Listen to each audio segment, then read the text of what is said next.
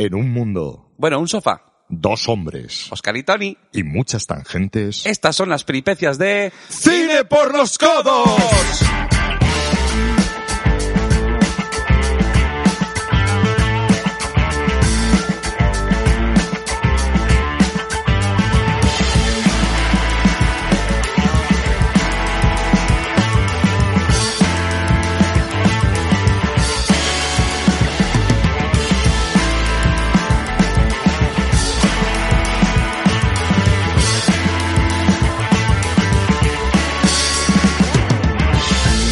Hola, eh, buenos días, buenas tardes, buenas noches, porque hoy ya, eh, ya, ya es tardecito, ¿no? Ya estamos tardecitos, no sé si me oís, espero que sí, que me oigáis bien. Bienvenidos a Cine por los Codos, eh, un día más, volviendo e inaugurando por mi parte el año.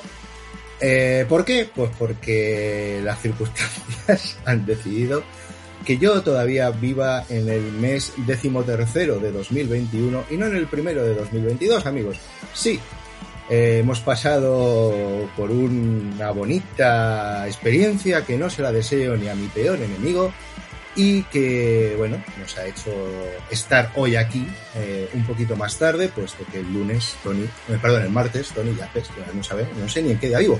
El martes Tony decidió inaugurar el año académico, bueno, no el año académico, el año académico suele empezar, empieza en septiembre, el año real, el, eh, el año, eh, ¿cómo es el calendario nuestro? No sé, no me acuerdo cómo se llama. Bueno, da igual, el 2022 lo inauguro el martes y yo he decidido venir hoy a saludar, a desearos a todos un muy feliz 2022 y a felicitaros el año y a, y hacer cositas, ¿vale? Eh, ¿Qué iba a pasar hoy aquí en, Cine por los? Bueno, pues eh, estaba pensando, digo, pues, joder, no sé muy bien, eh, voy a poner ya el chat para que os veáis en pantalla y así me sea más fácil seguir vuestros eh, comentarios. Eh, Gregoriano, gracias Roberto77. Hola Otro Hollywood, hola eh, Lemurovich, hola Liva, hola a todos los que estáis. y no sé si vendrá alguien más. Espero, espero que sí, pero bueno, esto nunca se sabe. Siempre que venimos, hola Citronela también. Eh, que inauguras el chat en pantalla. Bien- bienvenido, bienvenida eh, a, Cine por los Codos. Eh, y he dicho, bueno, pues voy a hacer un, un programita un poco sui generis hoy.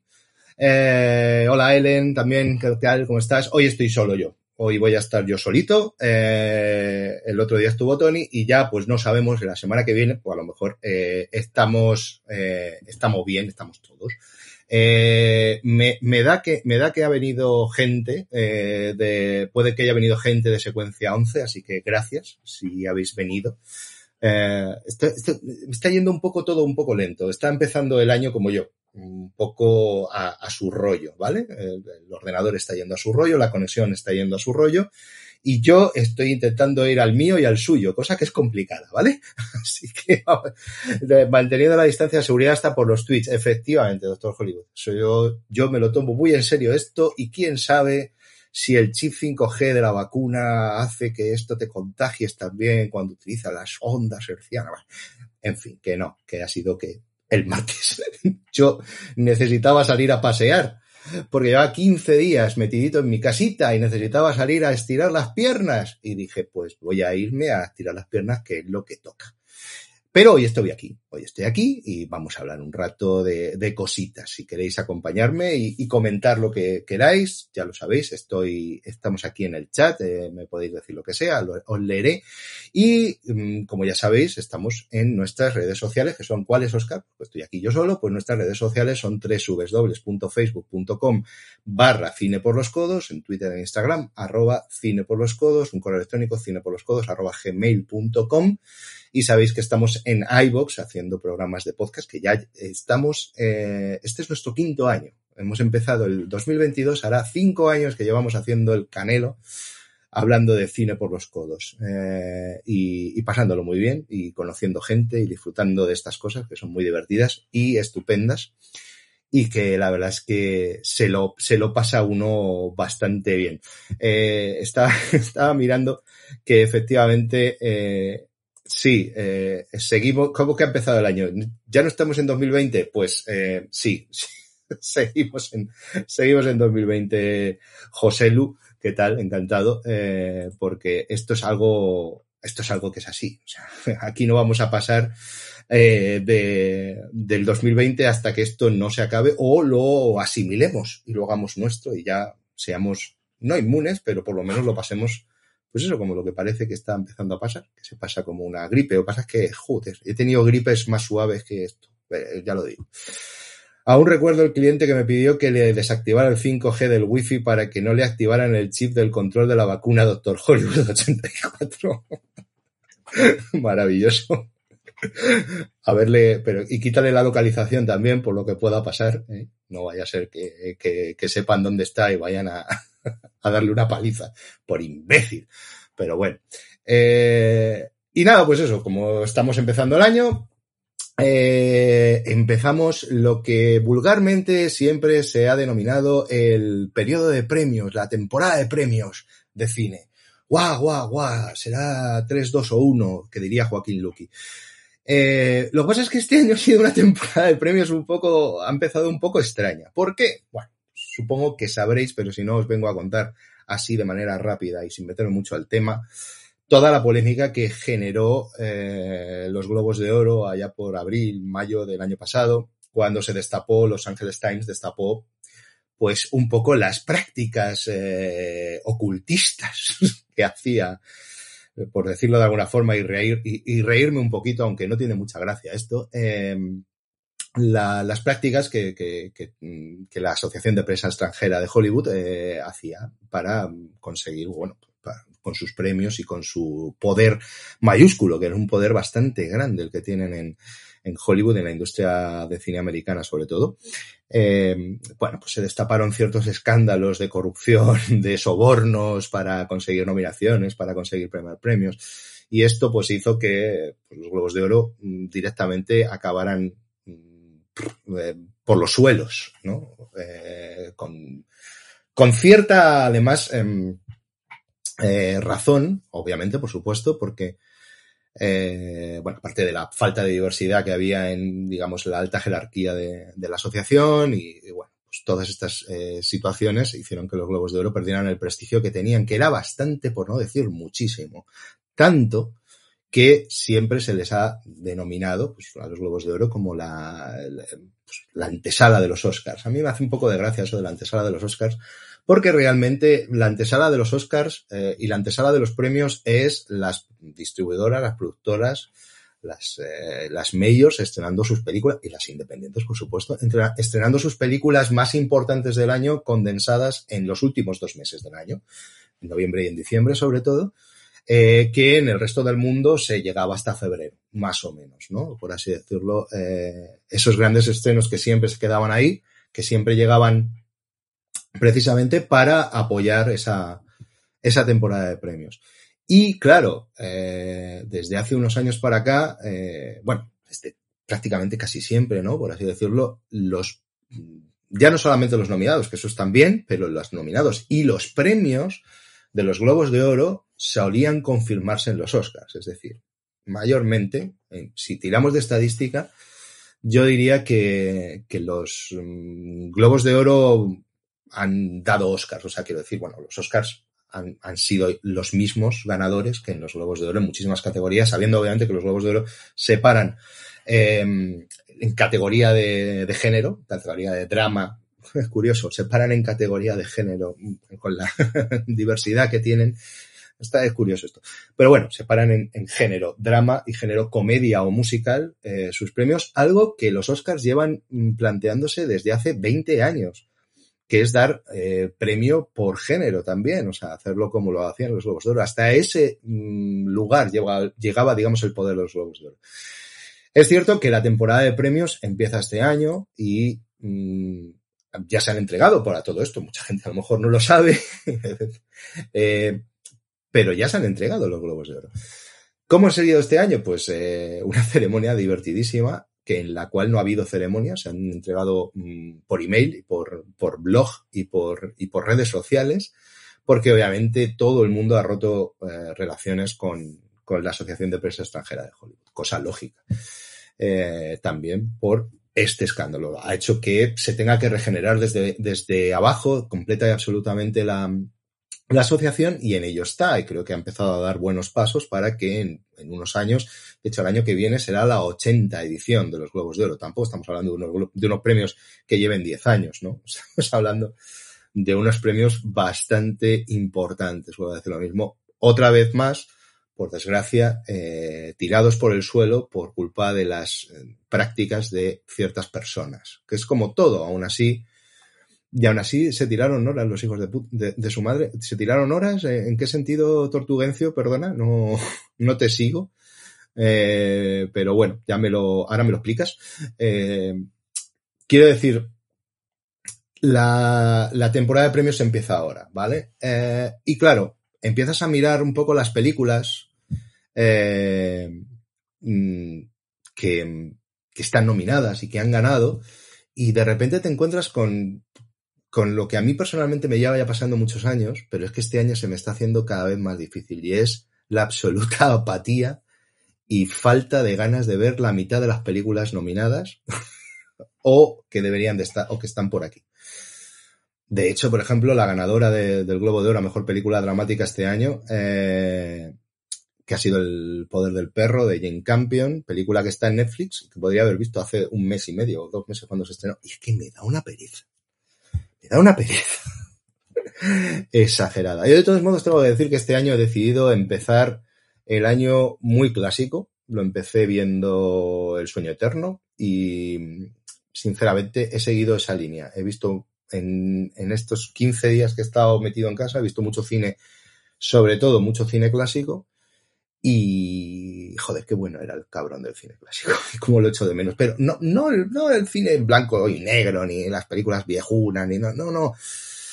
Echo de menos el riesgo de ciertas películas. Eso es algo que es lo que pasa ahora, que no hay riesgo en el cine. No hay riesgo porque no se puede tomar um, eh, decisiones a la ligera y estamos viviendo un, una temporada de, de cine ya unos años en los que eh, las películas se, se, hacen en base a estudios de a estudios de mercado, diría yo. así, así lo digo. Eh, ¿Qué podemos hacer para conseguir, pues eso, sobre todo lo del tema de China, ¿no? Vale, con el tema de China no nos vamos a meter, pero bueno, que la película funcione en China, eso es importante. Ahora llega Spider-Man, no, no, en fin, no sabemos muy bien lo que va a pasar, pero eh, todas estas cosas que están pasando, creo que a la mayor desgracia, el mayor eh, perjudicado de todo esto, es que el espectador está perdiéndose cosas, perdiéndose posibilidades de encontrar algunas películas. Vale, todo esto me hace, pues eso, recuperar un poco la lista, mi lista, por así decirlo, personal, que yo no soy muy de listas, pero la verdad es que siempre que, que, llega el fin de año, ¿no? Pues siempre suelo intentar pues, hacerme un listado con, con las películas que, bueno, más me han gustado y tal. No, no tanto como para recordarlas, porque ahí es donde está el otro problema del cine que tengo ahora mismo yo personalmente como espectador.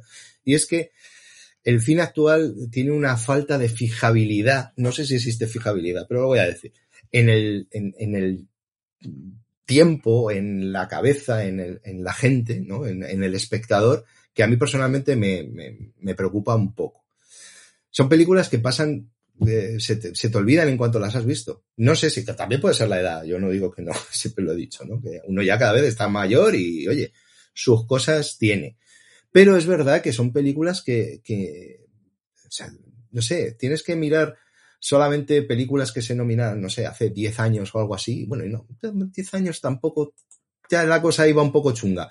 Pero, pero bueno, no sé, o sea, intentas en, recordar un poco películas de esta época, de, del periodo de premios, cuando empezaban a estrenarse y llegaban películas joder, macho, todas las películas eran relativamente interesantes, todas las películas me llamaban la atención, aunque luego no fueran especialmente buenas, aunque luego tuvieran sus cosas, pero, pero de algunos años para acá, cada vez me llaman menos las películas que se estrenan en esta época. ¿Por qué? No lo sé. Llamémoslo la edad, que te estés haciendo mayor y que las cosas pues son así.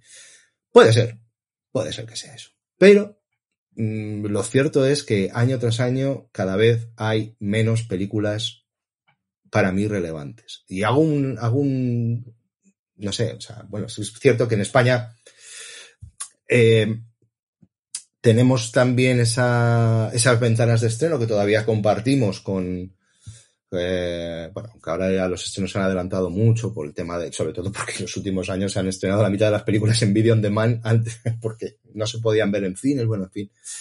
Y eh, lo mejor del año siempre suele tener algo del año anterior. Es decir, yo, por ejemplo, para siendo 100% mm, consecuente con la lista de películas vistas en el año que, que son, o sea, es decir, una película del 2020, pero la vi en 2021, con lo cual para mí es una película de 2021. Para mí este año, la mejor película de este año para mí ha sido Raiders of Justice. No sé si la habéis visto, si no la habéis visto, la recomiendo encarecidamente. Jinetes de la Justicia. Película protagonizada por Mads Mikkelsen, eh, eh, danesa, vamos, de, de, nacionalidad danesa, dirigida por Anders Thomas Jensen, que, que es una verdadera delicia de peli a todos los niveles. Es una película que creo que toma riesgo, que, que lo que cuenta lo cuenta de una manera eh, con un pulso brutal. Bueno, estamos hablando de una película en la que, bueno, hay una, un accidente en un, en un, metro, en el metro de, creo que es el metro, es un tren, no, no, bueno, que ya la vi hace, hace unos meses. Eh, que, bueno, pues produce una serie de víctimas y uno de los eh, supervivientes de, de la, del, del, accidente va a buscar al marido de una mujer que falleció en el tren porque descubre que hay una trama en la cual parece ser que no fue un accidente sino un atentado y bueno, ahí se produce una situación en la cual hay una investigación, un thriller de investigación y de venganza que es acojonante a todos los niveles, visuales, narrativos, la interpretación, la dirección, etcétera, etcétera. O sea, es un nivel, es un nivelazo de peli de los que no suele haber, ¿vale? Eh, y es, es, es francamente fabulosa, estrenada en España gracias a la aventura, así que gracias por, por estrenar la película y creo que ahora está en, en, alguna plataforma de, no sé en qué plataforma de video on demand está. Eh, y es muy recomendable. Es una peli que si no habéis visto creo que, que deberíais de ver. La película que, por otro lado, el año pasado, que debería quizá a lo mejor haber optado, siendo una película de 2020, no estuvo en ningún sitio. No sé si, creo recordar, puede ser que estuvieran los BAFTA, no recuerdo exactamente, pero bueno. Eh, me sirve un poco de ejemplo para decir eso, que es una película que el año pasado no, no estaba, está en Movistar Plus, dice Tortugencio, gracias, creo, creo puede ser que también esté en Filming, me parece, pero bueno, mm, en Movistar, pues, Movistar, fenómeno. Eh, yo estoy a ver si la, creo que la van a editar o la han editado para comprármela, tengo muchas ganas de pillarla y a ver si con un poco de suerte la gente de la aventura suele hacer muy buenas ediciones tenemos algún contenido extra, cosa que agradecería bastante. Es una película que me interesa también mucho a nivel visual como está construida. Es una comedia negra, ¿eh?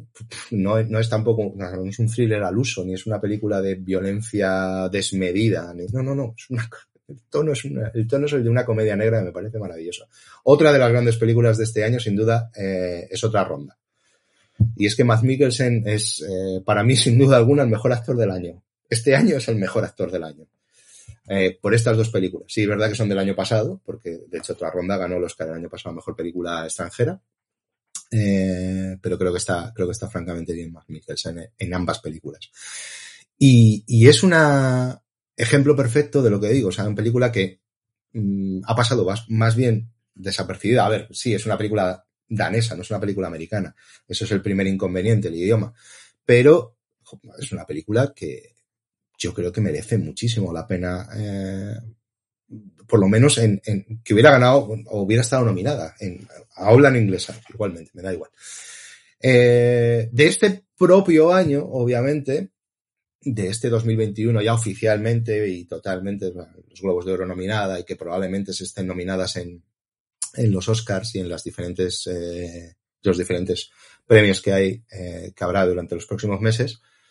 Eh, tengo muchas ganas de ver el Belfast de, de Kenneth Branagh, porque creo que va a ser una vuelta a ese Kenneth Branagh que yo, del que yo me enamoré profundamente. A ese primer Kenneth Branagh de, de Enrique V, de, de, los amigos de Peter, de lo más crudo del crudo invierno, que me parece una maravilla de película. Si no la habéis visto, verla. Es maravillosa esa película. Eh, y bueno, pues este Belfast, un poco autobiográfica, un poco, no sé muy bien, escrita por el propio Kenneth Branagh, pues le, le, trae directamente eh, a, pues eso, a, a que es eh, una de las pelis del año sin duda, probablemente la más firme candidata a ganar el, el Oscar a mejor guion original, porque de hecho ha ganado el mejor guion de, los Globos de Oro.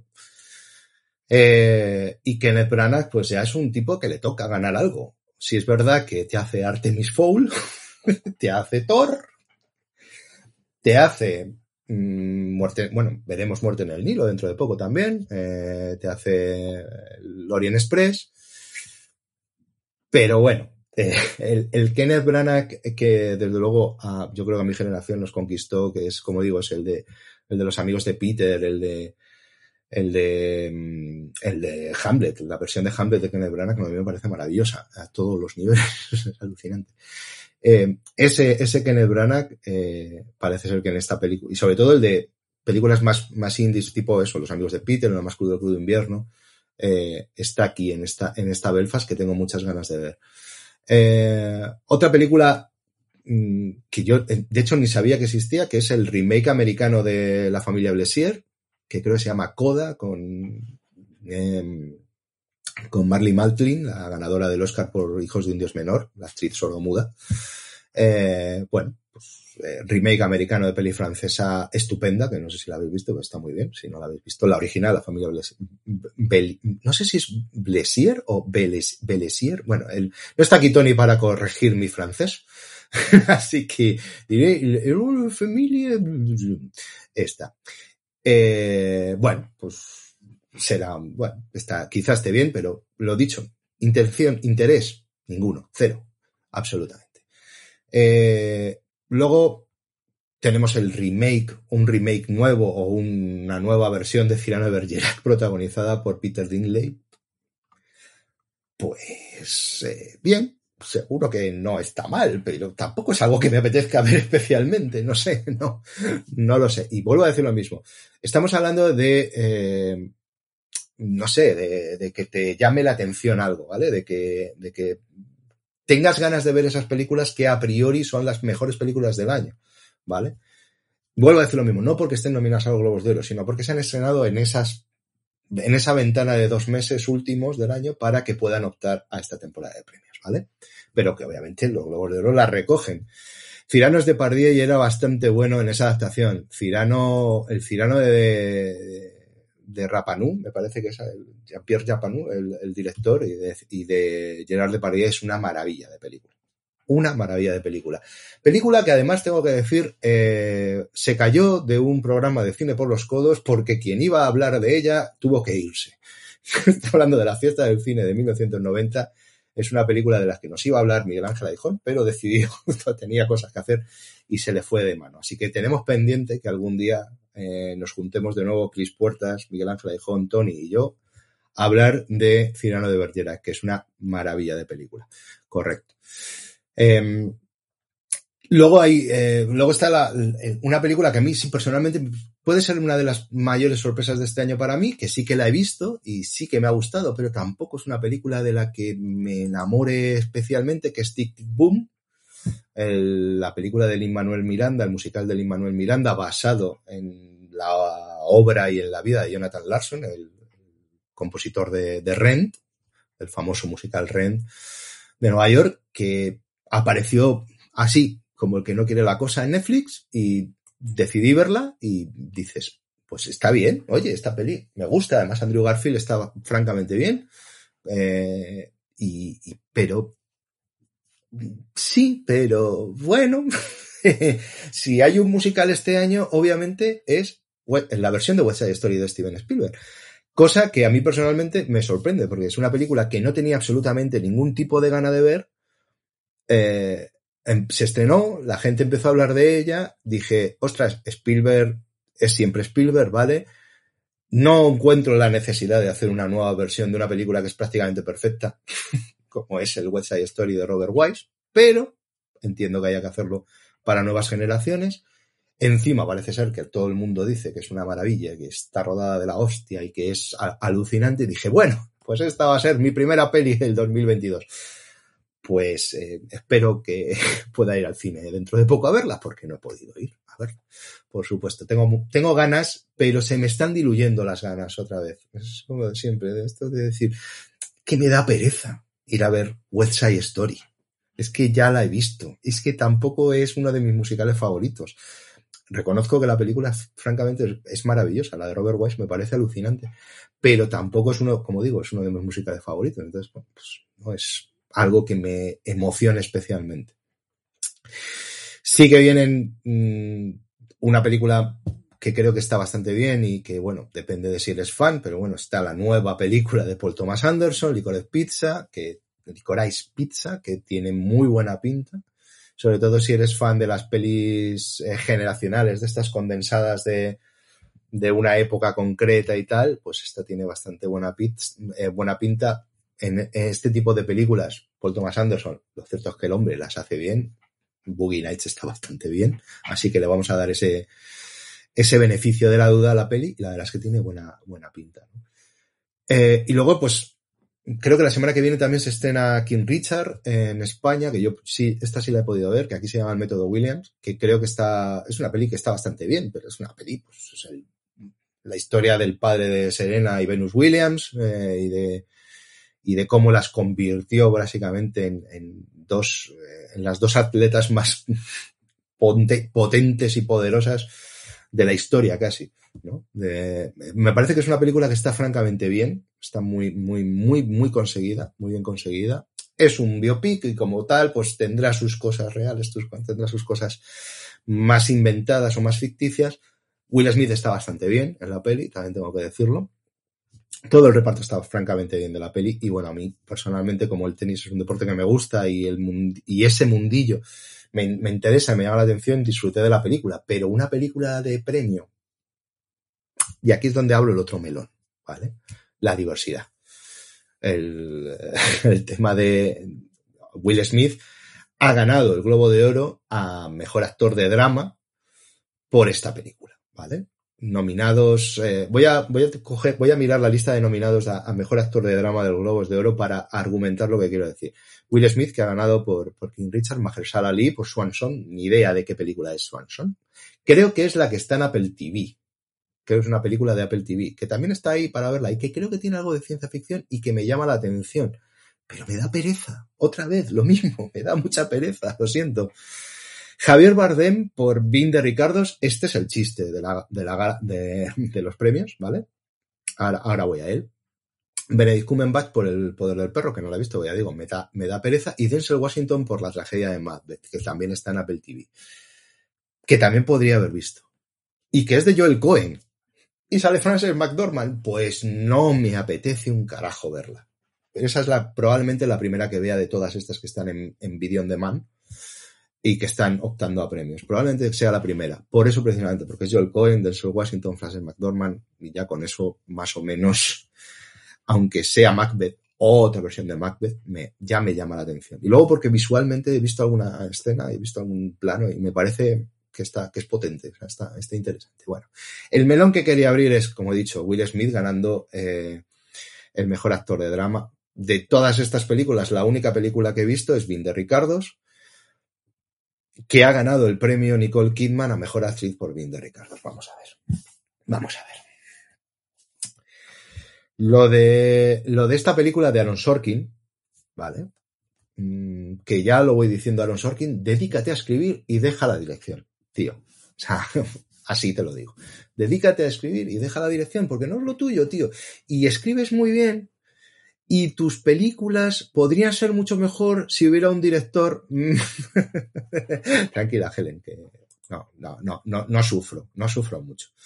Ya sabes que a mí me gusta, me gusta dar consejos a los directores y actores que nos escuchan en cine por los Me encanta hablarles directamente a cámara. Es, es, es mi, eh, no sé, es mi, perdóname, es mi momento Ferris Bueller. es así. Eh, es una, es una TV movie con algo de pasta, con unos actores de calidad, pero que no dicen nada. en serio, no dicen nada. El, el, el, para mí el mejor actor de toda la película es J.K. Simon. O sea, J.K. Simmons está estupendo en la peli. El maquillaje de para, para que Nicole Kidman se parezca a, a, a joder, lo diré, a Lucy, a, a Lucille Ball, es lamentable, ¿vale? Lamentable. No llega al nivel de la nariz de Virginia Woolf, pero casi. O sea, es lamentable. Vale, si te tienes que maquillar para que te den un premio, Nicole Kidman es tu candidata. Ya lo tienes ahí. Con eso lo tienes casi ganado. Nicole Kidman, la actriz que más globos de oro creo que ha ganado la historia, porque ha ganado no sé cuántos mil. Su ex marido Tom Cruise los devuelve porque no está de acuerdo con los globos de oro. A Nicole Kidman se los siguen dando. Bueno, este es el mundo de los, de los premios. Es así. No pasa nada, no, no hay ningún problema, pero eh, me hace, bueno, las, otras actrices en drama nominadas han sido Jessica Chastain por los ojos de Tammy Faye, cuidado que ahí también hay maquillaje del gordo, ese de brocha, ese de brocha gorda, bien, bien, bien. Olivia Colman, La hija oscura, que creo es la película de Maggie Willenhall, que llega a, a Netflix ahora dentro de poco. Una de las, esa peli sí que tengo bastantes ganas de verla, primero porque Maggie Gyllenhaal me parece una estupenda actriz y porque su debut en la dirección y, y está Olivia Colman, o sea, ya está. Eso ya, ya, ya lo tengo comprado todo, ya para, para quererla ver. Lady Gaga, Lady Gaga, eh, nominada en, eh, por la Casa Gucci y la probablemente candidata a ganar el Oscar este año a mejor actriz eh, más factible o más directa, que es Kristen Stewart por Spencer, la película de, Diana Spencer de, de, Lady Di. Bien, vale. Eh, a mí también, Citronella, a mí Los Siete de Chicago me gustó mucho, me parece una estupenda película. Eh, volviendo al tema Sorkin. Pero creo que habría sido mucho mejor película si la hubiera dirigido otro director de ese nivel o hacia arriba. O sea, estamos hablando, ¿no? Se lo des tampoco a, no, o sea, Uwe Boll no te va a hacer una mejor película, ¿vale? Pero, oye, eh, creo que, sobre todo porque creo que el problema, el mayor problema que tiene mmm, a la hora de dirigir, como él dirige un material que ha escrito él, le cuesta mucho desprenderse de cosas. Me da esa sensación. Con Jobs, por ejemplo, que es una película que también me gusta, eh, es, eh, le pasa un poco eso. Es un, es un tipo que, es que claro, hay que entenderlo. O sea, él escribe su guion y cuando lo rueda y lo rueda, y, yo, y no estoy diciendo que sea un tuercebotas, no estoy diciendo que sea un, director malo. No, no, no. Lo que pasa es que creo que ahí es donde está el problema. El conflicto entre el guionista y el director en Sorkin, en la cabeza, eh, Gollum Smigol, se enfrentan de una manera que pierde la película. Para mí pierde la película o lo que podría ser la película. ¿Por qué? Porque he visto otras películas escritas por Aaron Sorkin y dirigidas por otros directores que me parecen muchísimo mejor películas. A lo mejor son materiales más flojos. Y me, estoy, y me está viniendo, por ejemplo, a la mente Moneyball, que me parece un peliculón como la copa de un pino. Escrita por él y dirigida por, ay, ¿cómo se llamaba? Bene, el de, ¿cómo se llamaba el director este? El de Foxcatcher, creo que era. Eh, que también está bien esa peli eh, creo que al separar, digamos, las dos eh, mitades de, del, del, proceso creativo, ¿no? la de dirección y la de escritor, creo que gana la película. Cuando eres un... hay muy buenos eh, guionistas y directores. Bennett Miller, gracias, Citronela. Eh, efectivamente, Bennett Miller. Que si no recuerdo mal era el de Foxcatcher también, si no, por eso decía. Eh, hay, hay eso, ¿no? Hay, hay una especie de diálogo, hay, no, no estás tan eh, enamorado de, de, de, una de las partes y, y, puedes dejar la película respirar de otra manera. Hay, po muy, hay pocos directores que, que, a ver, no voy a decir que hay pocos directores que dirijan bien. O sea, Orson Welles era un gran escritor y dirigía muy bien. Cuando no estaba más para allá que para acá, porque también le daban cosas así, ¿no?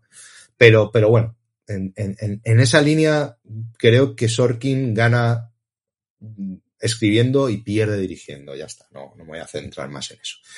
Que me, me, me, me además del, del pensamiento que, que, que, quería decir. me, me, creo que me perdí un poco por donde iba. Ah, bueno, sí, por lo de Nicole Kidman. Eh, es la que ha ganado el, el premio a mejor actriz de, de drama y Spencer, eh, como decía, es probablemente el primer Oscar para una actriz como Kristen Stewart.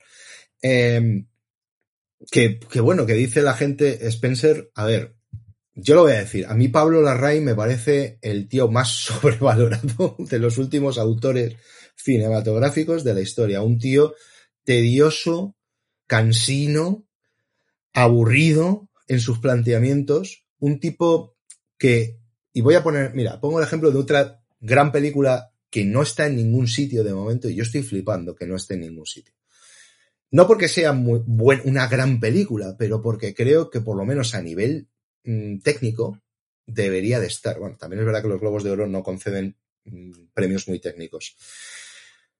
Pero es un poco la misma línea de lo que pasa con David Lowery, el director de Green Knight, del Caballero Verde, que no sé si habéis visto. El Caballero Verde es una película que te puede gustar o no. Es difícil a muchos niveles. Visualmente es apabullante la película, me parece maravillosa.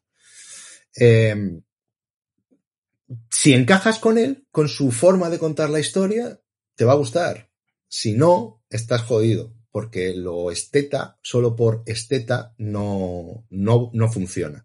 En el caso de la Rain, creo que es un tipo que se toma demasiado tiempo para contar las cosas, sin aportar nada especialmente llamativo visualmente, ¿sabes? Sino simplemente, mmm, sí, es un poco como, exacto, lo que dice, lo que dice Loberto. Loberto eh, está hablando un poco de que es un poco como Sorrentino. Lo que pasa es que a mí Sorrentino me parece que acierta más, ¿vale? No he visto tampoco La mano de Dios. Uh, tampoco tengo muchas ganas de verla. lo digo también, es que, es que es verdad. Es que todas estas películas me dan muchísima pereza, te lo digo así. Y, y sí, son cineastas, la, la, nueva hornada de cineastas artis que, que, que creen que por uh, poner un silencio, por alargar un plano hasta la saciedad, por, por llevarlo hacia un manierismo estético mmm, excesivo, van a aportarle más a la historia. No. Lo que aportas es tedio. Lo que aportas es aburrimiento. Lo que aportas es, por lo menos para mí, ¿eh? vuelvo a decir lo mismo, habrá gente que le encante esto. Pero es una cuestión, como siempre digo, de gustos y de eh, sintonización con el lenguaje cinematográfico que hay en la película. Porque con Green Knight yo disfruté como un enano. Lo que más rabia me da de esa película es que no se vea en cines, que no se haya podido ver en cines. Porque es que es maravillosa. En serio. O sea, a nivel visual es apabullante. Es verdaderamente preciosa la película. Eh, sí.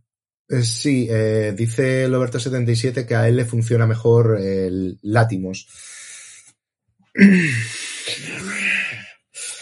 Ay, esto, es para otro, otro debate, el debate arty, el debate art house moderno. Ya podemos meter también en el mismo saco al, al cine de terror moderno de, de, Robert Eggers y toda esta gente también. O sea, eso lo hacemos otro día y los metemos todos en el mismo saco, porque es cierto que, el, eh, insisto, el, manierismo art, artístico, esteta, por así decirlo, que hay ahora mismo, yo también me cago, yo también me cago en Eggers. Eh, curiosos Theodore, hola. Eh, sí, y en la bruja sobre todo, me cago, madre mía de mi vida. Y, y, a ver, a ver, a ver qué hace con los Valhalas estos que, madre mía. Esa es una cuestión de, al final, cuando ya has contado una historia un millón de veces, o la misma historia un millón de veces, uh, a veces solo queda contarla con otros colores, con otra paleta, ¿vale? Y, y, a mí lo que me está pasando un, poco con el cine últimamente, es, es, eso, un poco, que el cine más arte, el cine más, eh, más cuidadoso con el diseño, con, pues eso, con el color, con el encuadre, con el blocking, con tal, no me llega, maldita sea, no me llega nada, no me llega absolutamente nada. Me entrego muchas veces, me he entregado absolutamente a ello y no me llega. Y me da rabia. Y entonces salgo del cine diciendo, jo, no lo habré entendido. y me siento tonto. Y, y, luego dices, ¿qué coño tonto? Es que es una puta mierda. O sea, igual que estoy defendiendo The Green Knight, a Ghost Story la colgaba de una verga y la tiraba, vamos, y la prendía fuego. ¿Sabes? Y es del mismo director. Pero una sí y la otra no. Me pasa un poco igual con Ari Laster. Hereditary sí, Midsommar no. Ya está. No, no, no le demos, no es que tengamos que darle más vueltas. Eh, es simplemente el hecho de que a veces entonas con la, insisto, con ese metalenguaje cinematográfico, con ese tempo narrativo, con lo, no sé muy bien cómo, y, y, te, y te llega de una manera que, que en otras veces no. ¿Cuál es mejor, cuál es peor? Pues ahí estamos en un, una difícil dicotomía para decidir cuál es cuál. Es complicado, es bastante complicado. Pero en el tema de los premios, que es a lo que estábamos, eh, este tipo de películas siempre suelen llegar a algo, ¿vale? Por lo menos a las partes, como digo, eh, técnicas, a los Oscar técnicos. ¿Qué ocurre? Pues que este año solo hay una película que se va a llevar todo a nivel técnico. Y esa película es Dune. Tanto, tanto, eh, con efecto fallero. en fin, eh, el cine con efecto fallero Oscar hace la crema. Bueno, sí, está un poco quemado estos días, no nos vamos a engañar. Eh, exacto, la sensación de, sentirse culpable de no conectar con lo que te propone una peli, pero es difícil de evitarla, efectivamente, Roberto. Estoy completamente de acuerdo. Eh, y digo técnicamente lo del tema de Dune porque me hace gracia que el, globo de oro que ha ganado Dune, el único globo de oro que ha ganado Dune, teniendo unas cuantas nominaciones, ha sido el de la banda sonora. Que es como, apaga y vámonos. O sea, apaga y vámonos, ya nos vamos. Esto se, no sabía si dejarme esto para como trauca final, porque aquí ya sí que viene el odio más, más potente. Eh, ¿Cómo que banda sonora, Dune? A ver, ¿cómo que banda sonora? Eso, eh, sonido, mm, construcción de sonido, atmósfera de sonido, llámalo de otra forma, pero no banda sonora. Es que hay cuatro notas en Dune. Cuatro notas. Y soy muy fan de Hans Zimmer. Los que me conocéis ya lo sabéis, que le defiendo mucho. Pero me parece de una, eh, no sé, no sé cómo decirlo. Me parece de un, de una desfachatez darle el premio, el único premio, el único globo de oro a esa película. Insisto, no hay, no hay, eh, no hay técnicos, no hay, no hay globos de oro, no hay fotografía, no hay sonido, no hay eh, estas cosas que yo creo que Dune va a arrasar literalmente en, en los Oscars, ¿no? Eh, no lo hay. Entonces, como no lo hay, pues lo único que podemos hacer es darle el premio a la banda sonora y así pues quedamos bien.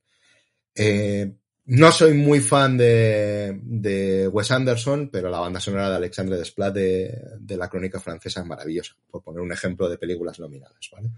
Las bandas sonoras las he escuchado, las películas no las he visto, ¿vale? Porque también he oído la de Johnny Greenwood de, del poder del, del, perro y me parece que, bueno, es muy Johnny Greenwood. Bien. si te gusta, pues, pues guay. Eh, pero esa es un poco. Que den un globo a, a Dune es como que le den mejor canción algo cantado por Yoko Ono en Get Back.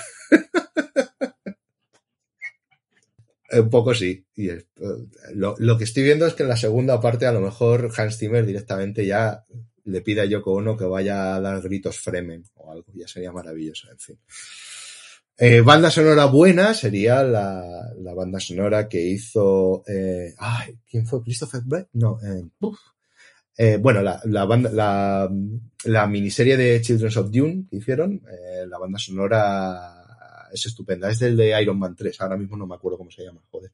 Y eso que he hecho un vídeo con el, con el tráiler de Dune utilizando la, la música de, de Children of Dune para que, porque fue algo que a mí la película siempre cuando la estaba viendo la película, yo estaba muy entregado a Dune, ¿vale? Me entregué, me metí mucho, mucho, mucho en Dune, me gustó muchísimo, la disfruté un montón y, no soy tan hater de, la banda sonora de Hans Zimmer porque creo que en la película funciona, ¿vale? No es lo que a mí me gustaría que fuese, pero creo que en la película funciona. ¿Qué es lo que a mí me gustaría que fuese? Gracias, Danda78, lo que hizo Brian Tyler en, en, en Children's of Dune. Que es algo épico, es algo de lo que carece Dune de sentimiento, que es el problema que tiene Villeneuve, que es que el hijo puta es un puñetero replicante con nitrógeno en vez de sangre, o sea, es el tío más frío que hay sobre la puñetera faz de la Tierra, que me encanta lo que hace, me gusta generalmente mucho, pero sí es cierto que se le pide cuando le pides que tenga un poquito de sentimiento su película, o se queda corto o falla directamente. En Blade Runner 2049 se queda corto, personalmente, y aquí creo que falla. La parte sentimental. Pero bueno, habrá una segunda parte y veremos por dónde van los tiros. Eh, lo que hemos visto es el, piso piloto de, de, una catedral, como es Dune. Dune es, un, es que es una construcción megalítica, es algo alucinante. Y probablemente lo veremos porque ha funcionado y va a haber segunda parte y probablemente a lo mejor una tercera. Bueno, en fin, ya iremos viéndolo. Pero bueno, lo que vengo a decir es eso. Eh, Dune ganando el premio a mejor, a mejor banda sonora es de risa, es un chiste. Así, así, así lo digo. Y tiene toda la pinta de que gane el Oscar a mejor banda sonora. Tiene toda la pinta. O sea, es decir, no le damos el Oscar a Hans Zimmer por Interstellar, que es una banda sonora, que vale que sí, que ya sé que hay muchos haters de Nolan aquí y todo eso, mis disculpas queridos y tal. Pero es una banda sonora que tiene un poder sentimental enorme hecha con sonidos, muchos de ellos, ¿vale? Pero transmite un sentimiento, te podrá gustar más o menos, y ahí no me meto, pero te lo transmite. Sin embargo, el reverso tenebroso de eso es Dune. Es flipante que un tío que ha hecho bandas, unas bandas sonoras épicas, mmm, con, con, un toque muy importante, con, con un ancla sentimental muy grande en un montón de películas. O sea, estamos hablando de un tipo a mí, vale, ahora me pongo, me pongo ñoño, pero joder, es un tipo que ha hecho Rayman. A mí Rayman, a mí la banda sonora de Rayman me, me hace llorar. Lo digo así. Es, es, un tipo que hace una banda sonora como Rayman o te hace una banda sonora como Mejor Imposible, que es una delicia, divertidísima. Es un tipo que te hace una banda sonora pa, María Roja. O sea, María Ro la banda sonora de María Roja es, bueno, Poledouris y, y Hans Zimmer ah, sacándose la chorra a ver quién la tiene más grande en cuanto a epicidad militar rusa. O sea, es, esto es, o sea, te pones las dos y yo, vamos, no sé, me entran ganas de invadir Polonia, que diría Woody Allen. Eh, Zimmer abandonó a Nolan porque Dune era su sueño. Ya, pero es que era un sueño, pero es que no entiendo qué coño tenía en la puñetera cabeza Hans Zimmer. eh, bueno, también es verdad que, que, que ahí fue listo, porque dijo, ¿Dune o Tenet? ¿Qué hago? yo, lo tengo muy claro. Vamos, si me das a elegir, creo que lo tengo muy claro. Eh, y, ya está, sí, era su sueño, pero desde luego, eh, insisto, o sea, a ver, también es verdad que la mente de Zimmer es un tipo que construye sonidos, es un arquitecto del, de, del sonido. Y, es verdad que a nivel sinfónico, pues oye, está Tiomkin, ya está Herman, ya está, no sé, Williams, está Goldsmith, ya están todos esos, ¿vale? Y vivimos una época distinta en el mundo del cine, ¿no? Para, para según qué cosas, ¿no? Eh, y es verdad que Dune es una película que intenta atraer a gente nueva, una generación nueva a ese tipo de cine y, y, por eso tiene que ser intensita y por eso tiene que tener miraditas eh, es, eh, te das cuenta que Dune es el crepúsculo de la nueva generación, ¿vale? Es un poco eso. es triste, pero es verdad. Y nos lo han vendido por eso. Lo, claro, lo que pasa es que los que somos fans de Dune no estamos tampoco, no estamos decepcionados porque creo que han sabido que eso había un fandom muy grande y lo han sabido respetar, pero hemos tenido que sacrificar ciertas cosas, pues como tener a Centolla y, y Bechamel y esas cosas que, bueno, aceptamos porque luego no es tan mal. Además, todo aquel que haya leído Dune eh, sabe cuál es el futuro de Paul Atreides y ya no nos da tanta historia que haya sido Timothy Bechamel. Pero bueno, eh, no me quiero tampoco entretener mucho más eh, porque no sabemos muy bien a dónde van a ir las siguientes películas y, y, como digo, hay muchas pelis que yo todavía no he podido ver y no me quiero meter mucho a, bueno, a no sé, a lucubrar sobre quién podrá ganar o quién no podrá ganar eh, los premios o, quién será o cuál será la película del año. ¿no? Yo no quiero que, no, no, la he visto, pero no quiero que sea el poder del perro, ¿vale? No quiero que esa sea la película de 2022. Tampoco quiero que sea Don't Look. Película que por otro lado yo he visto y me lo he pasado muy bien. A la gente le pega hostias por todos lados, pues me parece muy bien. Es una revisión de coña de Deep Impact, muy di- divertida. Para mí es bastante divertida. Tiene cosas que dices no las entiendo a nivel de, no sé, criterio artístico y cosas así.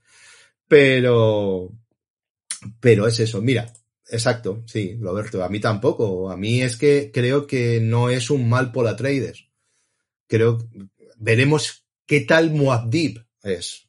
Ahí es donde está el problema. Como Pola Traders, bien. Como Muad'Dib, ya veremos. Eh, a mí se me hizo eterna y muy plana, me reí cero. Eh, Don't Look Up, entiendo que te refieres, ¿no? Curious Theodore. Eh, que es una peli entretenida, ya está. O sea, a ver, este es el otro melón, eh, eh, y este es el último melón que quería abrir, ¿no?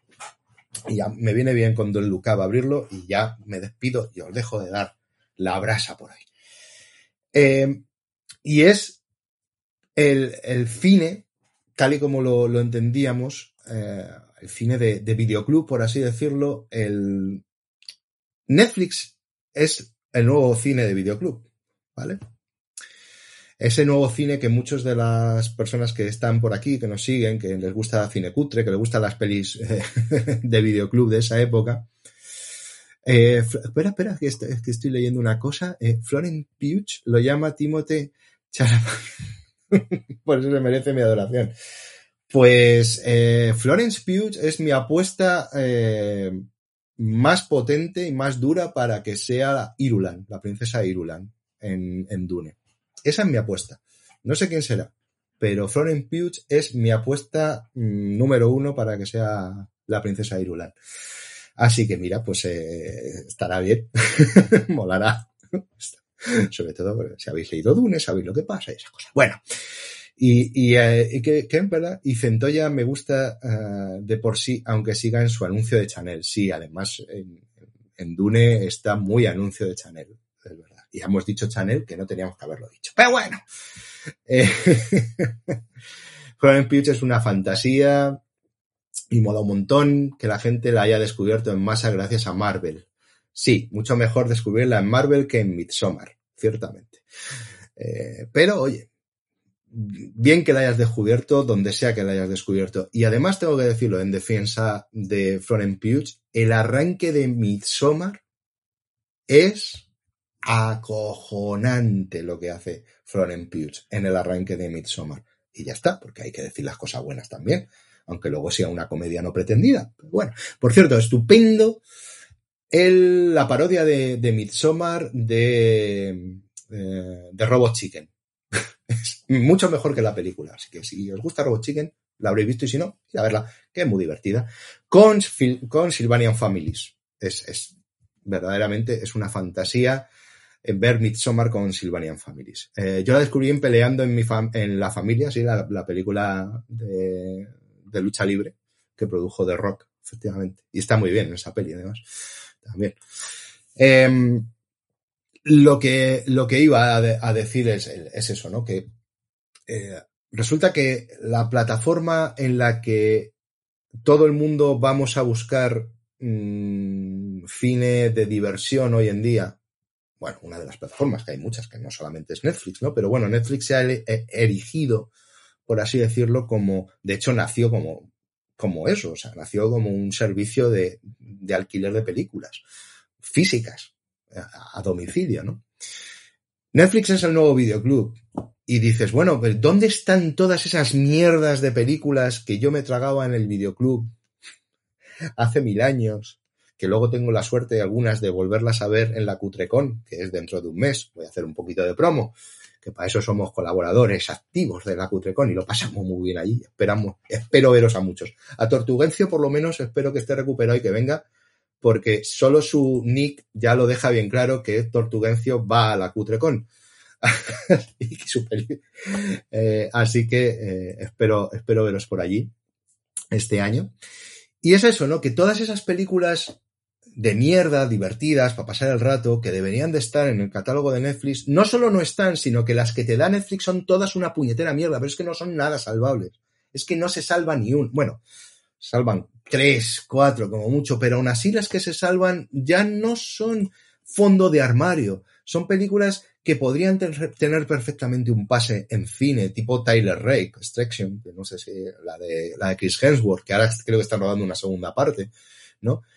Esta Don't Look Up, siendo una peli de Adam McKee, que es un director bastante interesante en la parte comedia, aparte de Anchorman, a mí no me gusta Will Ferrell, pero ya sabéis que Anchorman es como un tótem de, de la comedia. Eh, pero bueno, sus últimas pelis están francamente bien. O sea, Vice estaba muy bien. Eh, ¿Cómo se llama la otra? La de la, la, estafa, con Ryan Gosling y, y Steve Carell. O sea, sus pelis, eh, este, esta, esta radiografía de la sociedad americana desde, mm, por así decirlo, eh, sí, bueno, eso, un poco la radiografía de la sociedad americana y un poco por extensión la del resto del mundo que, que suele hacer eh, Adam McKee, eh, me, me, gusta el entorno con ellas. Entonces creo que Don Luca me parece una película que está muy divertida y que para mí ha pasado el, el corte bastante. De hecho, la he puesto en lo mejor del año porque, insisto, es que tampoco hay tan, tan cosas tan buenas este año. Y sin embargo hay cosas que se han olvidado. O sea, me estoy acordando, y esta también es de Netflix, es que es Nicho contra las máquinas. Probablemente, para mí, la, la, mejor peli de animación del año de calle. No he visto Encanto. Vale, lo siento. No he visto Encanto, pero he visto Luca, que está bien. Bueno. Eh, hola Almu, pues ya llevamos un ratito largo, como una horita. y estaba pensando ya en, irme despediendo, pero bueno, bienvenida y que lo, y que lo pases bien. También bienvenido a Brunorro 1980, que efectivamente dice que su camello eh, de basura y detritus cinematográfico es, es, Amazon Prime. Sí, Amazon Prime es ese contenedor de basura eh, donde puedes encontrarte Segundo Sangriento, pero también te encuentras El Último Refugio. También te encuentras eh, Laura de Otto Preminger que vi anoche, que es una maravilla, es una puña, una puta obra maestra de película, por favor. Y dura una hora veintiocho minutos con Jim Terney, que está estupendo, Dana Andrews, Vincent Price sin bigote, maravillosa Laura, y eso está en Amazon. Vale, a lo mejor está pirata. Mm. A lo mejor está pirata, que ese es el problema que tiene Amazon. Pero sí, Amazon hoy en día es probablemente ese, ese absoluto tráiler de basura infecta, pero esa basura infecta es la que ya habíamos visto, eso es a lo que me refiero. Amazon ha recogido todas esas películas eh, horribles de, de, la época del videoclub y como fans que somos y, y, añoranza que tenemos de esa época muchas veces, vamos a ellas y las volvemos a ver. La noche del cometa, la noche del cometa es la polla. La noche del cometa es maravillosa. Es mierda de calidad absoluta. Eh, joder, ¿de quién, pero, ay, ¿de quién era la banda sonora de La Noche del Cometa? ¿No era de Poledouris? Mm, bueno, no sé, ayudadme. Si estáis por ahí, me, si, si, lo sabéis, me lo decís, porque no era, no era de alguien. No, bueno, no sé, puede ser que me esté liando. Pero nada. Eh, ojo, peliculona de los Mitchell. La vi primero doblada y después en, en Bose. Sí, es que es un puñetero peliculón. Es que es una maravilla de película. Es una película de animación estupenda que rinde homenajes a Porrillo, pero no está todo el rato hincándote el diente diciendo, mira, mira, ¿te acuerdas de esto? ¿Cómo te gustaba esto, eh? Mira cómo te lo recuerdo. Como es alerta roja, como es Red Alert o Red Notice o como coño se llame, que encima van a hacer, que van a hacer dos pelis más, de verdad, que es que me, me mmm, de verdad, me, me, me cabrea. Eso es lo que, que vengo a decir, que, que, estas películas, esas películas son las que deberían de ser las nuevas películas de videoclub. Son las nuevas películas de que son una mierda y que a lo mejor, quién sabe, a lo mejor dentro de 20 años alguien las está sacando, rememorando y disfrutando eh, como nosotros eh, hacemos ahora con eso, con con eso, con La Noche del Cometa o, con, cualquier película de esas características de la época del videoclub, ¿no? Eh, ¿Quién sabe? A lo mejor sí, pero sinceramente, para eso tienes que disfrutarlas la primera vez. Y yo no veo que nadie tampoco las esté disfrutando. O sea, es decir, yo recuerdo cuando era pequeño que en el colegio tenía la cara A y la cara B, ¿vale? Es decir, yo mmm, venía diciendo, acabo de venir de ver Las Amistades Peligrosas en el cine. Qué, gran película. Eh, cuidado, no me entendéis mal, es una gran película, a mí me gusta mucho, ¿vale? Ah, sí, sí, sí, sí, sí. Lo que pasa es que luego, eh, no sé si sabéis, pero he estado viendo Destroyer en, en, en vídeo CBS Fox eh, esta tarde. Joder, qué buena. me lo he pasado, vaya puta mierda, me lo he pasado teta. Ese era yo, o sea, tenía esas dos caras porque no podías decirle a según qué compañero estudio del colegio que te veías una cosa, veías otra, porque te podían dar por todos los lados, ¿no? No lo hay ahora eso. Es lo que, es lo que vengo a decir. No, no hay, creo que no hay una serie B. Ya lo hemos hablado muchas veces de que el cine actual lleva una deriva en el que los productos de, de serie B, de serie media, ¿vale? De presupuesto medio, que son las pelis de Scott Atkins, que ahora de repente van a estrenar una peli de Scott Atkins en el cine. dices, pero bueno, ¿por qué ahora una peli de Scott Atkins en el cine? A ver, que se han estrenado algunas, pero, pero no es uno de, no es la estrella que debería de ser, todo hay que decirlo. Pues un tipo que en los 80 habría sido una estrella, sí, vamos, no me cabe la menor duda que habría sido una estrella. No tanto Michael G. White, que tuvo su oportunidad en los 90, pero no, no llegó a estrella, por los motivos que fuesen. ¿eh?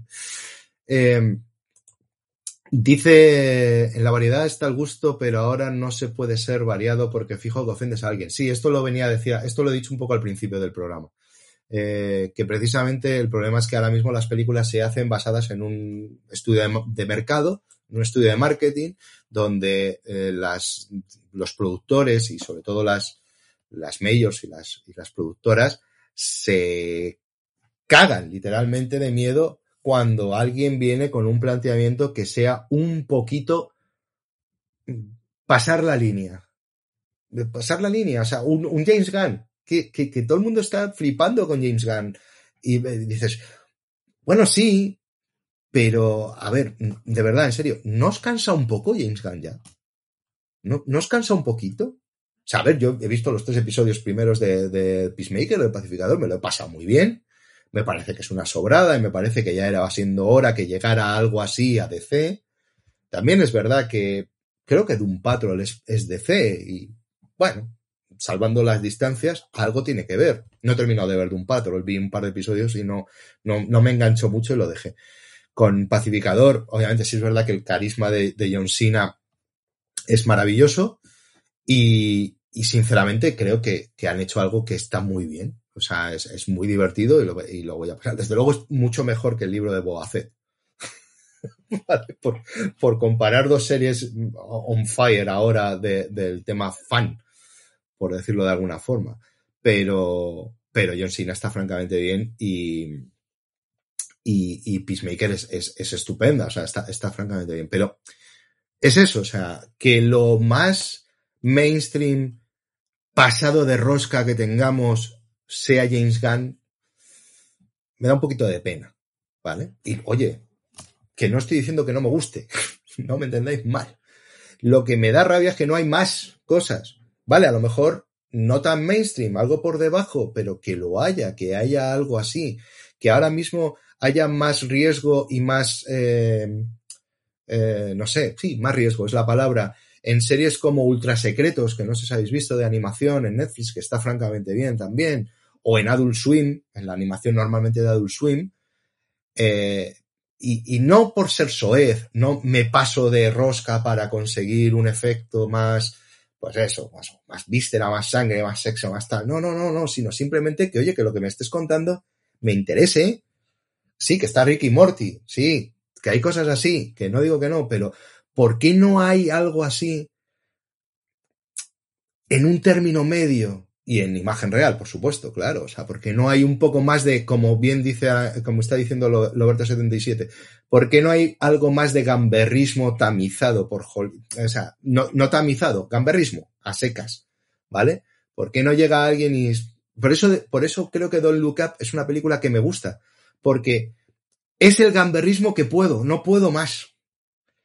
Y es una mierda, pero es el que puedo. Ya no puedo, no puedo ir al siguiente nivel, ya no puedo pasarme de rosca, ¿vale? Eh, es lo que hay. Y bueno, pues por lo menos es eso. Ultra Secreto es muy recomendable. El episodio de los terraplanistas, bueno, bueno, pues es maravillosa esta serie, de verdad. Si no la conocéis, iros ahora mismo a Netflix a verla. Es maravillosa. De lo mejorcito de este año y se me ha olvidado ponerlo en lo mejor del año. Lo que pasa es que, claro, como es serie y la lista la suelo hacer en Letterbox, no tiene que ser miniserie, si no Letterbox no, no me la coge. South Park cumple 25 años.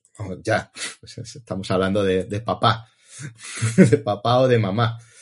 Eh, sí, es, es, cierto. Lo que pasa es que eh, South Park ahora no se podría hacer. Continúa, porque como padre de familia, por ejemplo, que no es tan hardcore, pero, pero está por ahí, pero no se podría hacer. O sí, porque es animación. ¿Qué es lo curioso? Dices, o sea, en animación como que sí puedo hacer Bo, eh, Bosman Horseman, o sea, Bojack Horseman. Uy, perdón, que me tra... te voy a beber agua, porque es que tengo la garganta un poco chungi. Ay, eso. No sé, o sea, en animación puedes hacer esas cosas, pero en imagen real no. No puedes hacer una peli. Ah, bueno, y luego eso, tiene que ser una serie, no puede ser una película, porque Dios no quiera que hagas una película de hora y media contando algo normal y corriente que no tenga posibilidad de ser una secuela y una trilogía y una puta saga entera. O sea, estoy contigo, Danda. No mires arriba es maravillosa porque es algo que ahora está proscrito en el mainstream. Atacar a alguien, efectivamente. Y el chiste final es epic. O sea, creo, creo que tiene eh, un valor añadido esa peli. Sé que es verdad que lo que pasa es que nos jode, y yo lo digo muchas veces, que eso sea lo más a lo que puedes aspirar, como dice Danda, porque no puedes hacer mucho más. No puedes pasarte un poco más, porque si te pasas un poco más, directamente te tacho, te saco de aquí y te meto en el fondo de catálogo. ¿Dónde está la peli de Ben Affleck de Armas? Ese thriller erótico de Adrian Lyne, director de, Atra de, Atracción Fatal, que estaba en Fox y se lo quedó Disney y ahora Disney no lo quiere sacar. Pero Disney hace una serie sobre el vídeo de Pamela Anderson y Tommy Lee. ¿Alguien me lo explica? ¿Alguien puede? No sé. Vas a hacer una serie sobre el, vídeo filtrado porno de Pamela Anderson y Tommy Lee en Stars, que bueno, dentro de lo que cabe, no es un, no es Disney Disney, es Star. Eh, si se ve una teta, lo fliparía en esa serie.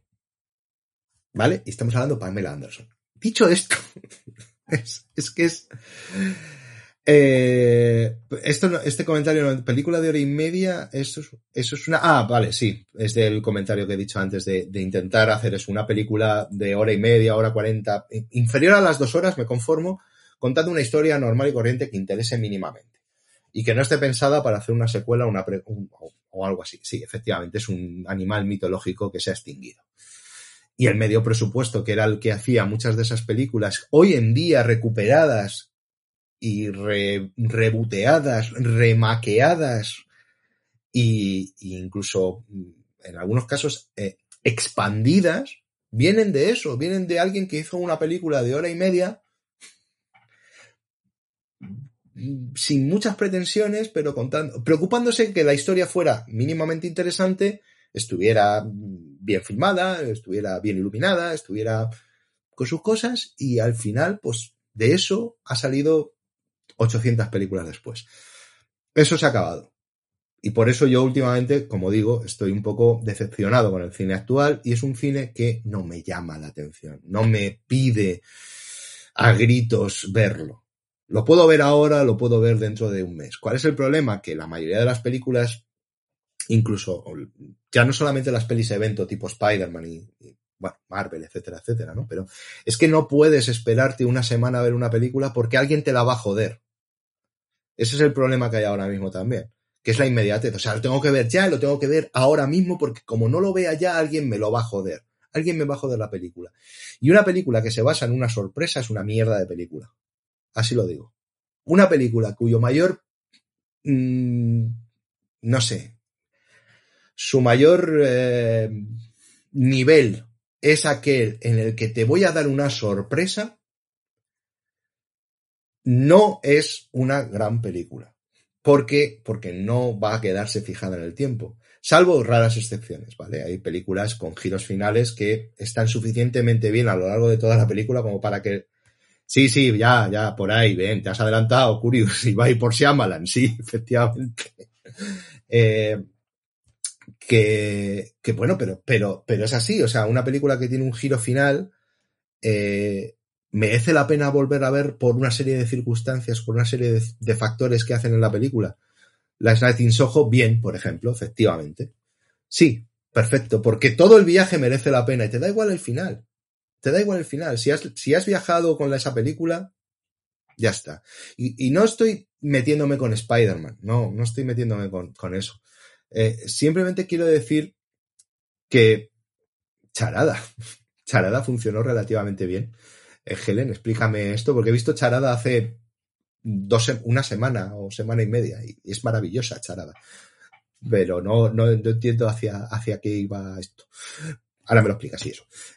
Mm, eh, Spider-Man No Way Home es un poco ñe, eso sí, envuelto todo con una capa gruesa de fanservice. No, a ver, a mí no me parece que sea ñe. A mí me, yo me lo pasé bien con Spider-Man. Y además, lo que pasa es que le estoy cogiendo un poquito de tirria porque no sé por qué estas cosas, llamadme loco porque esto nunca se sabe, pero estoy un poco convencido y cada día estoy más convencido de que yo agarré el COVID viendo Spider-Man. No Way Home. No por mí, que no me quité la mascarilla FPP2 ni un segundo en la película, pero había mucha gente en el cine que, digamos que no la tenía bien puesta, por no decir que eran unos gilipollas todos, pero bueno, esa es otra, otra historia, otro día. Ah, sí, la sorpresa final de Charada, a, eso te referías, vale, vale, vale. Eh, la sorpresa final de, sí, sí, claro, hay, un montón de películas que, que se mantienen perfectamente teniendo un giro final o teniendo una sorpresa. Por supuesto, ¿por qué? Porque alguien se ha preocupado de que todo eso, hasta ese giro, sea al principio, al final o en medio, da igual, esté bien, incluso a lo mejor te la meten doblada, porque si Amalan es muy de meterte las dobladas, pero aún así le dice, bueno, joder, pero, qué cabrón, pero, pero qué bien me la has clavado, cabrón. Qué, qué, qué bien te lo has llevado.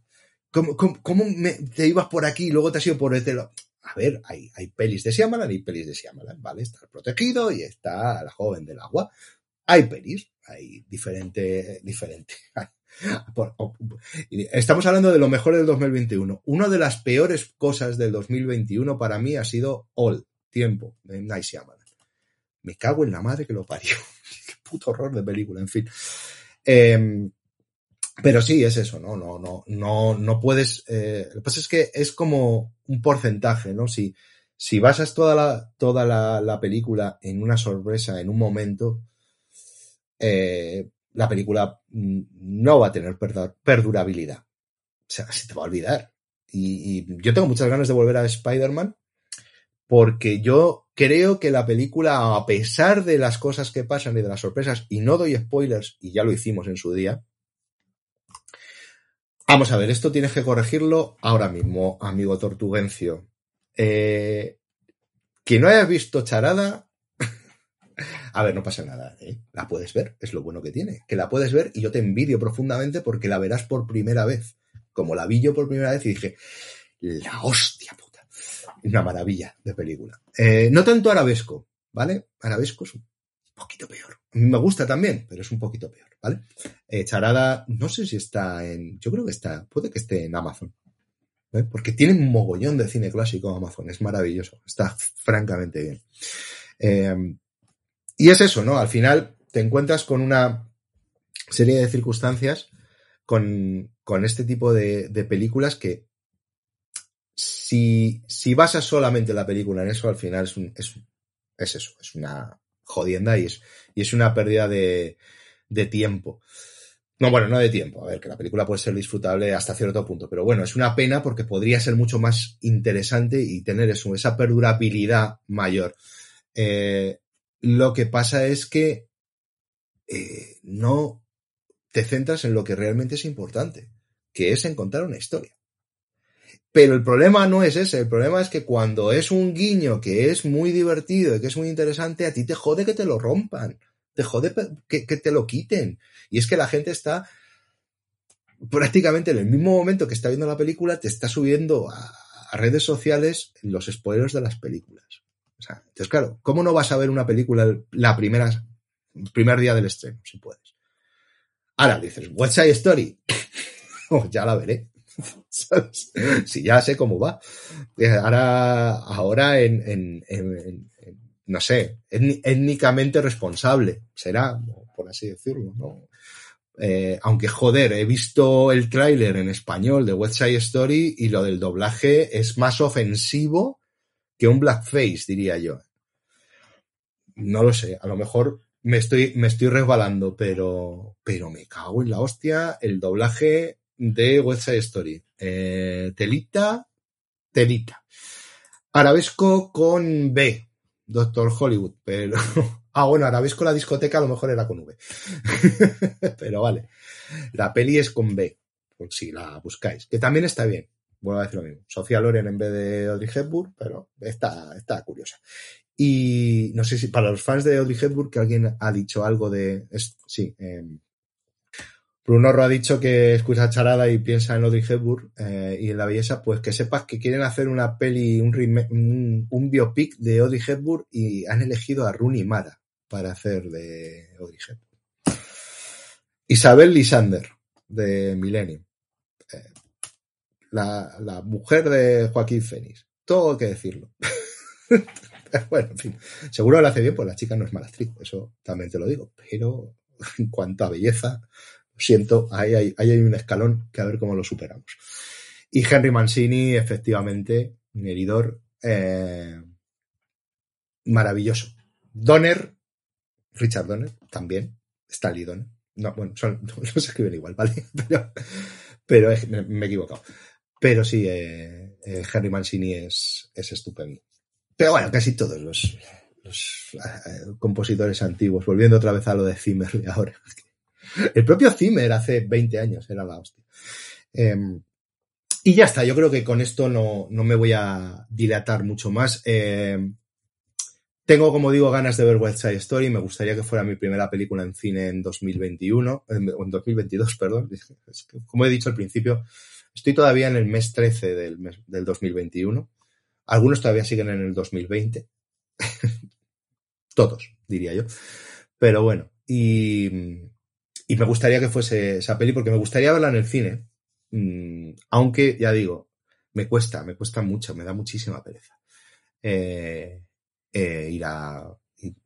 Y, es lo que pasa con lo de Spider-Man y lo del tema de haber pillado el bicho de mierda este, y es que le, no sé, pero no me apetece mucho meterme en, en un cine ahora mismo, aunque sé que voy a ir a ver West Side Story y vamos a ser cuatro en el cine, como mucho, seguramente, pero bueno.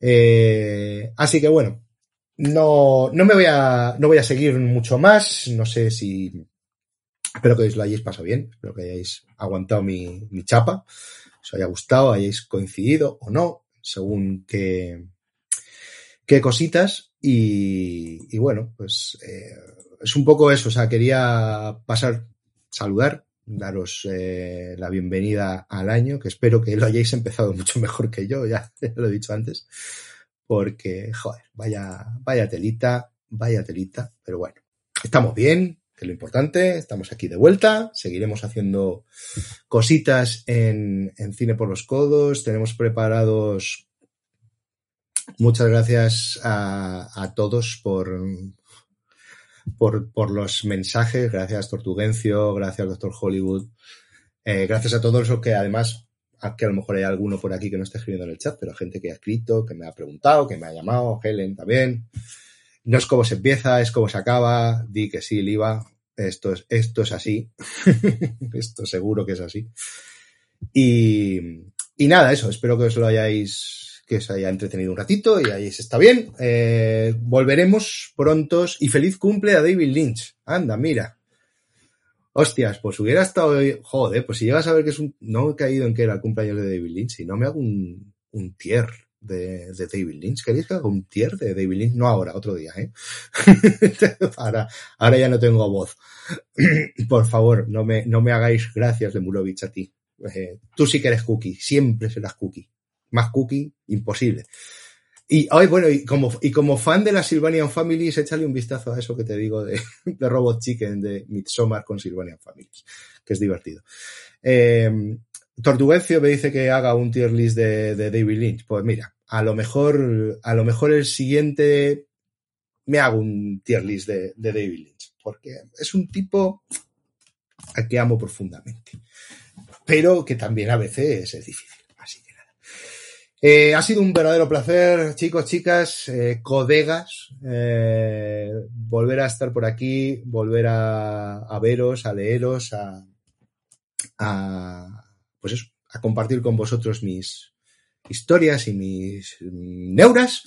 Y espero, y si queréis compartirlas conmigo en alguna vez, alguna de las vuestras, lo podéis hacer aquí, lo podéis hacer en las redes sociales, que son www.facebook.com barra cine por los codos, en Twitter, en Instagram, arroba cine por los codos, un correo electrónico, cine por los codos, estamos en iVoox, en iTunes, o Apple Podcast, mejor dicho, Google Podcast, Spotify, tenemos una lista, si queréis ver mi lista de lo mejor del año en Letterbox podéis buscarla y encontrarla y encontraréis las um, cositas que me, ha, que me han parecido estupendas este año, con mayor o menor medida, por eso digo, no entro a valorar especialmente, hay un orden, pero no entro a valorar si esta es mejor que la otra y tal.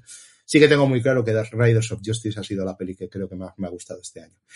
Y, nada, eso, estamos en Letterboxd, en YouTube, estamos en un montón de sitios, básicamente Cine por los Codos. Ha sido un verdadero placer, cuidaros mucho, que, que la mierda esta nos relajamos a veces un poquito de eso y yo pensaba que no, ¿eh? que ya a estas alturas no, ¿eh? y mira, al final, eh, por desgracia, hemos pasado por ello. No ha sido agradable, pero estamos bien, hemos vuelto, os quiero mucho, cuidaos mucho. Nos vemos pronto. Chao.